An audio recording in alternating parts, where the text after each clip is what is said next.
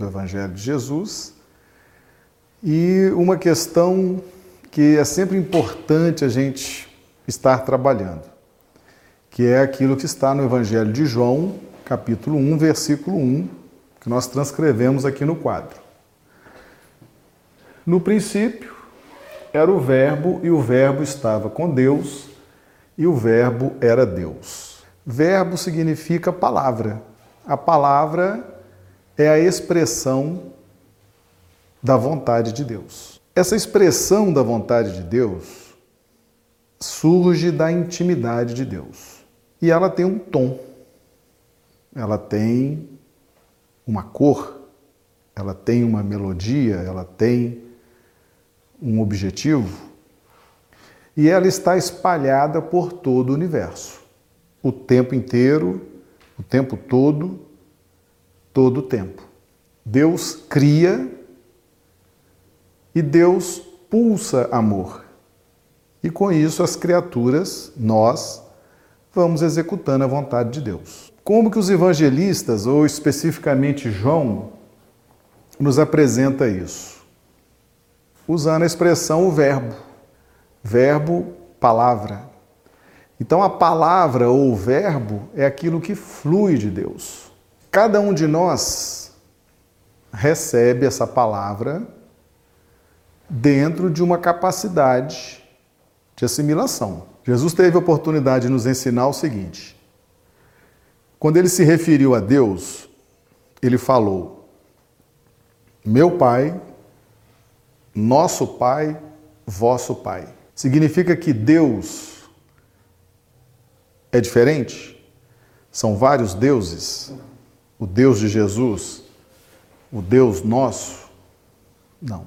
Deus é o mesmo. O meu Pai, quando Jesus fala meu Pai, ele está nos dizendo o seguinte: a minha concepção de Deus é diferente da concepção que vocês têm de Deus. Cada espírito tem uma concepção de Deus, de acordo com a capacidade que possa assimilar essa percepção. O conceito de Deus que Jesus tem é muito mais amplo do que o conceito que nós temos. Por isso que ele fala: o meu Pai, o vosso Pai, o nosso Pai. Então, cada um de nós percebe Deus dentro de uma ótica de evolução pessoal. E como que Deus faz com que a sua vontade seja conhecida por todos nós? Porque nós estamos sempre em busca desse alinhamento com a vontade de Deus. Porque Paulo nos ensina na carta a Romanos que a vontade de Deus é boa, agradável e perfeita. E quem é que não quer se alinhar com a vontade de Deus? Não é verdade? Se é uma vontade boa, agradável e perfeita, Romanos 12, 12, né? Se a vontade de Deus é boa, agradável e perfeita, é com ela que nós temos que nos alinhar. Então, todos nós estamos em busca desse alinhamento com a vontade de Deus. Agora, é preciso que Deus se apresente, Deus se revele, Deus se mostre, para que nós possamos nos alinhar com Ele. Como é que você vai alinhar com algo que você não conhece? Então existe uma lógica. Deus se revela, Deus se abre, Deus comunica conosco para que nós possamos nos alinhar com Ele. Então, o verbo, o verbo, ou a palavra, significa a vontade de Deus. A vontade de Deus sempre foi revelada para nós sempre foi trazida para nós. Agora, como que esse verbo, como que essa palavra, como que essa vontade chegou até nós? Aí entra João 1,14. E o Verbo se fez carne e habitou entre nós. Foi a primeira vez, primeira vez, que a vontade de Deus se fez carne. encarnou. Por quê? A vontade de Deus, ou o verbo, ou a palavra, sempre estiveram presentes entre nós, mas através dos profetas, por um processo mediúnico. E nós sabemos que o processo mediúnico, ele é um processo que ele tem vários intermediários. Então você tem o profeta que está encarnado, aí você tem um espírito inspirando o profeta, aí você tem outro espírito, que é o mentor desse espírito, que esses espíritos estão conectados a um outro espírito, que os orienta e tem toda essa sequência até chegar em Jesus. Então Jesus é o revelador da vontade de Deus. Aqui nesse planeta, aquele que revela Deus para nós é Jesus. Antes de Jesus encarnar, Jesus iluminava esses espíritos, orientava esses espíritos, e esses espíritos faziam através dos profetas essas revelações ou essas profecias, trazendo o Verbo, trazendo a palavra. Mas era um processo perfeito, sem perdas ou sem interferências? Não. Porque você tinha várias, vários espíritos, até que chegasse no profeta, e a própria manifestação do profeta também vinha misturada com a sua personalidade.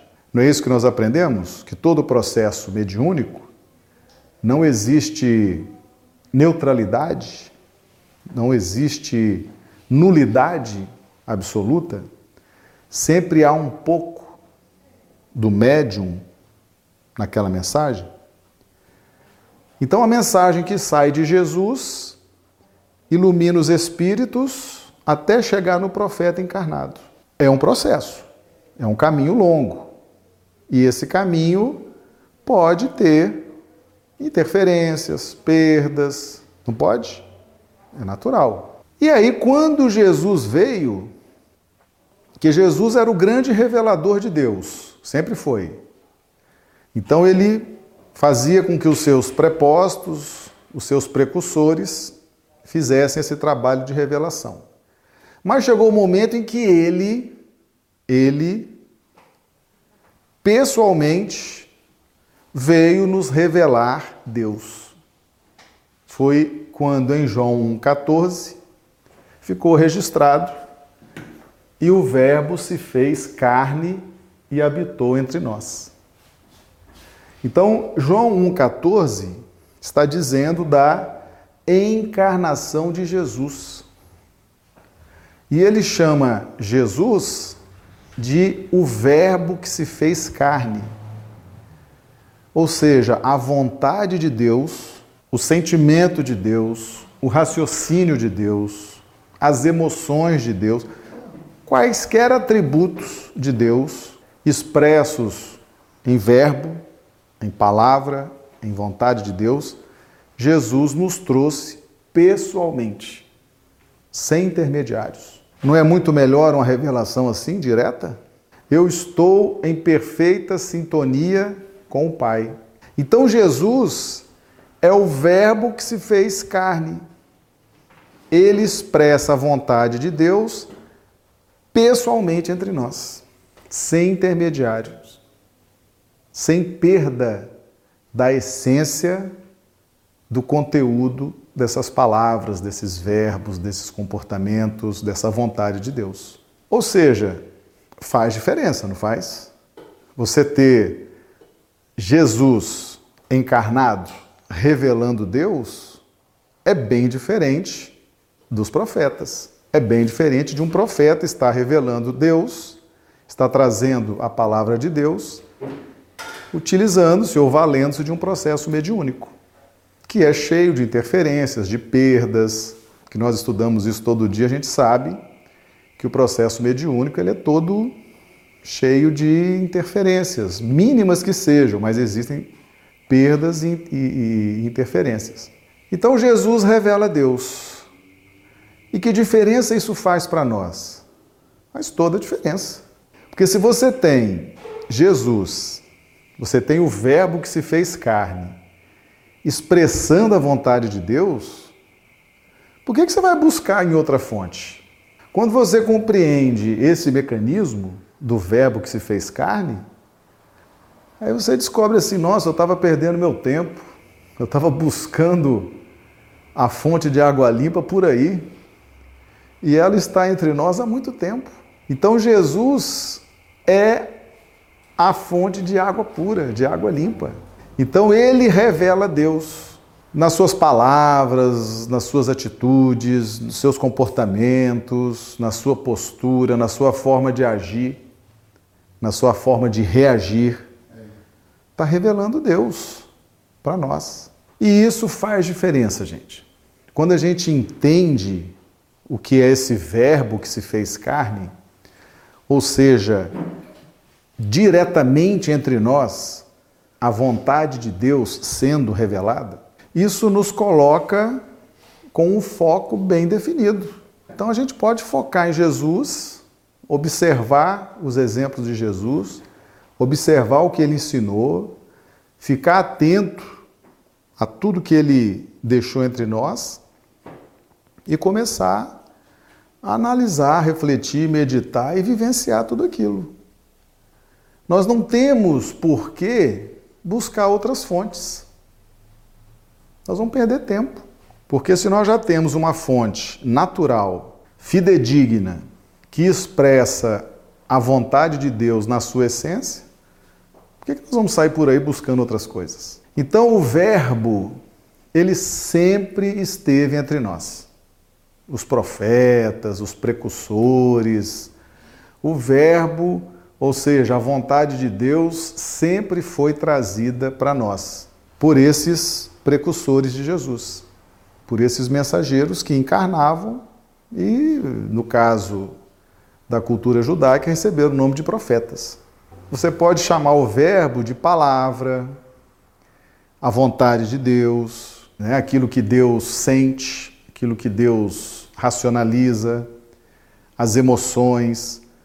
Tudo aquilo, todos esses atributos de Deus, a perfeição de Deus, a sabedoria, a onipresença, a onipotência, tudo foi resumido no Verbo.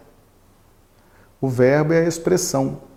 A palavra não é a expressão do pensamento? Todos nós aqui estamos pensando, mas a gente precisa usar a palavra para expressar esse pensamento. Então, isso nós chamamos de verbo, de palavra. Então, o que Deus pensa é chamado de verbo, chamado de palavra. E isso, para que seja transmitido a alguém, tomou esse formato de verbo, de palavra, de escritos. Mas aí vem Jesus e transmite o pensamento de Deus com a própria vida, com os próprios exemplos, com os próprios ensinamentos. Ou seja, é bem diferente. Vê que Jesus não escreveu nada. Né? Escreveram o Evangelho de Jesus, obviamente, sob a inspiração dele, né? Mas ele mesmo não escreveu nada, ele vivenciou, ele mostrou, ele nos impressionou com a sua vida. Então o verbo é isso. É como se a gente fizesse um paralelo. Eu estou pensando, mas para que o meu, o meu pensamento seja assimilado pelos encarnados, eu preciso expressar isso em palavras. Isso nós chamamos de verbo, de palavra.